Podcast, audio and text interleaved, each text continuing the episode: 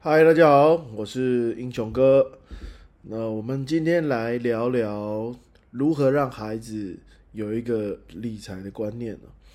那在我的认知里面呢，其实以我从小到大的观念来说，思维其实一定会受到父母的一些影响啊。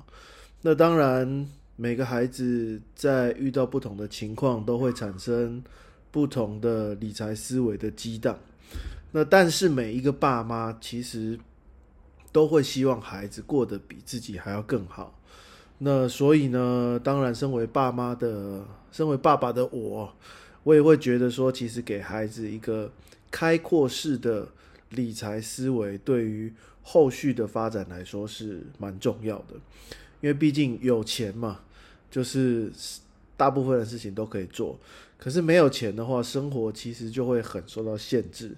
所以，如何让孩子赚钱，对我来说是很重要的一个思维的点。那当然，我觉得很重要是可以多去参考一些，像是犹太人如何教育自己的孩子的思维。我觉得这这部分给我蛮多的启发。这样子，那我先就我自己啦，来跟大家做一些分享。这样，那我觉得培养孩子理财观念的第一件事情是，我们要先培养孩子喜好跟如何享受这个观念的问题。因为呢，钱其实对孩子来说是一个很模糊的观念，所以在孩子还没有建立喜好之前，不可能会清楚钱可以带来是什么。尤其是爸妈，如果你不清楚孩子的喜好，你反而会让孩子觉得说：“哦，原来这个这个都是爸妈强加给我的东西。”那会造成一些冲突。所以最好的方式是要了解孩子，或者是说。你可以让孩子开心的时候，替他产生一些喜好的模式。那当然，有时候跟大人的一些观念是不同的。那大人有时候就是希望孩子乖乖的啊，或希望希望男生就是玩什么枪啊，小孩女生就是玩什么芭比娃娃。但是在这方面，我觉得孩子是无限思维的，他有可能在你注意不到的地方产生他的喜好。所以这一部分就需要爸妈多去关心孩子，或者是看看孩子喜欢什么。当然，喜好啊，并不代表说拥有就一定会开心。但是呢，在拥有喜好的过程中，哦，那孩子他有可能会创造出他自己喜欢的环境。那下一步，我们才可以让他知道说，我们如何去创造一个我自己喜欢的一一个这样子的一个环境。好那第二个呢？我觉得就是要让孩子去了解金钱如何替他带来他这个喜好的这些物资哦。有了喜好之后，其实就很简单，可以去导入如何去认识金钱哦。例如说，小孩子喜欢吃糖果，那我们就要花钱嘛。那这个糖果是多少钱？他喜欢玩玩具，那这玩具是多少钱？你想要出去玩，门票是多少钱？然后，如果你喜欢看故事书，那我买故事书也是需要花多少钱？这方面其实就可以开始跟孩子沟通，说哦，其实这些都是要花花钱的。那钱呢，其实某方面来说是可以买到一些你想要买到的物质的东西。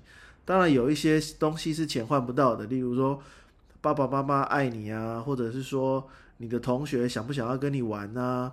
这些东西其实都是慢慢的从他生活中去跟他沟通。其实从这些方这些方面哦，其实你可以尝试让孩子哦，你就给他一百块，让他去买一些自己喜欢的东西。如果你觉得太多，就给他二三十块，看他能够买到什么。让他去卖场里面，给他一些自主权，让他自己去选择，他就可以做一个连接哦。原来这些金钱的数字会换来买到哪些东西，这样子。然后第三件事，我觉得重要的事情呢，是要让孩子知道，如果你没有钱，就会带来怎么样的不开心的感觉。因为因为人总是有胡萝卜跟鞭子，所以在你知道胡萝卜在前面，你知道钱可以换来什么样的物质让你感到开心的时候，你一方面也要知道说，如果没有钱，你可能会怎样的不开心。所以呢，这时候就是，例如我们刚刚讲的嘛，你一百块给孩子，你发现他想要买的玩具是两百多块，你就买不起，所以这时候你就可以跟他说：“哦，因为我们钱不够带的不够多，或者是我们赚到不够多的钱，这时候我们就没有办法换到更多有价值的东西。那这时候我们就必须要选择忍耐，或者是等待，然后让钱变更多的时候，我们才能够去换到一些更多自己想要的物质。那。”这一方面其实就是让孩子去理解钱的重要，我觉得这是一个蛮重要的一个环节哦。那我因为孩子总是无限的要求或是无限的欲望，其实在这个年纪一定会去产生的。那为什么有些要求孩子的可以被完成？为什么有些孩子的要求可以被完成？有些要求是无法被完成的时候，其实很难去跟孩子去说一些原因。那这个时候，我们就就可以导入一些金钱的观念，去让他去理解说，其实大部分都是钱的问题。那这样子才可以让他有一个完整的认知，而不是去知道说，哦，其实我想要的东西，爸妈都会给我。其实这是一个不好的一个观念，而是要让他去清楚，呃，如果说他也可以参与创造钱的一个环节，或者是去理解爸妈的一个能力。那这样子就不会有无限制的要求跟无理取闹。那再来，我觉得最重要的第四个呢，就是要让孩子去创造钱的管道与方式。那其实可以生钱的管道有很多，以爸妈来说，可以是存钱，可能是借贷，可能是工作，有可能是创业，等等等等等。这些这些生钱的管道，它的方式一定与爸妈的认知有关系。那如果你希望你的孩子比你更好的话，你一定不会希望你的孩子只受限于这些产生钱的关系，产生钱的方式只受限于你自己。所以最好的方式其实不是只是单纯的是你教或者是说你要求，而是而是爸妈跟着孩子一起参与产出钱的一些方式。那一般的爸妈比较简单，就是他可能就是。像是说你可能帮忙打扫家里，然后就给你十块钱这样子，我觉得这样其实不是很好，因为呢这样子就有点像是雇佣的关系，就是你去工作，老板给你钱，那他很快哦，他就会他就会去理解说，原来只要我做某些事情，然后我工作，我就会有赚到钱。那但是其实参与家事其实是是。是本来就应该要做的，他可能本来就自己要收玩具就要做好的，所以其实不应该是这样子去做一个导入，那反而是说，例如说，我们可以让他去存钱，相信过年结束，他们一定会有一些压岁钱，或者或者是说，呃，他可能做了某些事情获得奖励，他可能拿到了一些钱。好，那这些钱呢，我们要让他去知道，第一件事情就是，例如说他存钱，银行是会生钱的。所以我们可以跟着他一起去存钱啊，然后让银行生利息的本子给他看，就是哎，原来钱也是有办法去生钱的。当然这些只是看银行的数字，他可能会并没有没有什么感觉。所以这方面就可能是需要去设计啊，或者是说跟孩子一起去买股票啊，我们去。买一些股票，然后看它股票上涨下跌，然后是不是会产生一些股息？那我们拿到股息之后，就可以拿去买一些小玩具，那他就会更有更有一些感觉。原来是哎，是有钱可以产生一些利息，然后甚至呢，我们可以去规划一下，让孩子什么？我们可以去买个一块钱的棒棒糖啊，去公园里面卖两块钱呢，这样是不是就会有一些交易的观念去产生？那。其实就对我来讲啊，其实这是很需要爸妈跟孩子一起去参与，一起去共同去创造出一些钱的一些过程。所以取得金钱的方式其实非常的多元，不要一开始就被受限住了。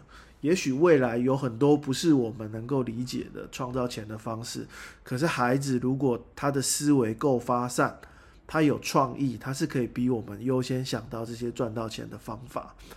好，接下来第五个呢，就是理解价值与价格。那价值与价格，其实我觉得这是一个很，因为你要从一般人变成有钱人，一个最重要的一个差距。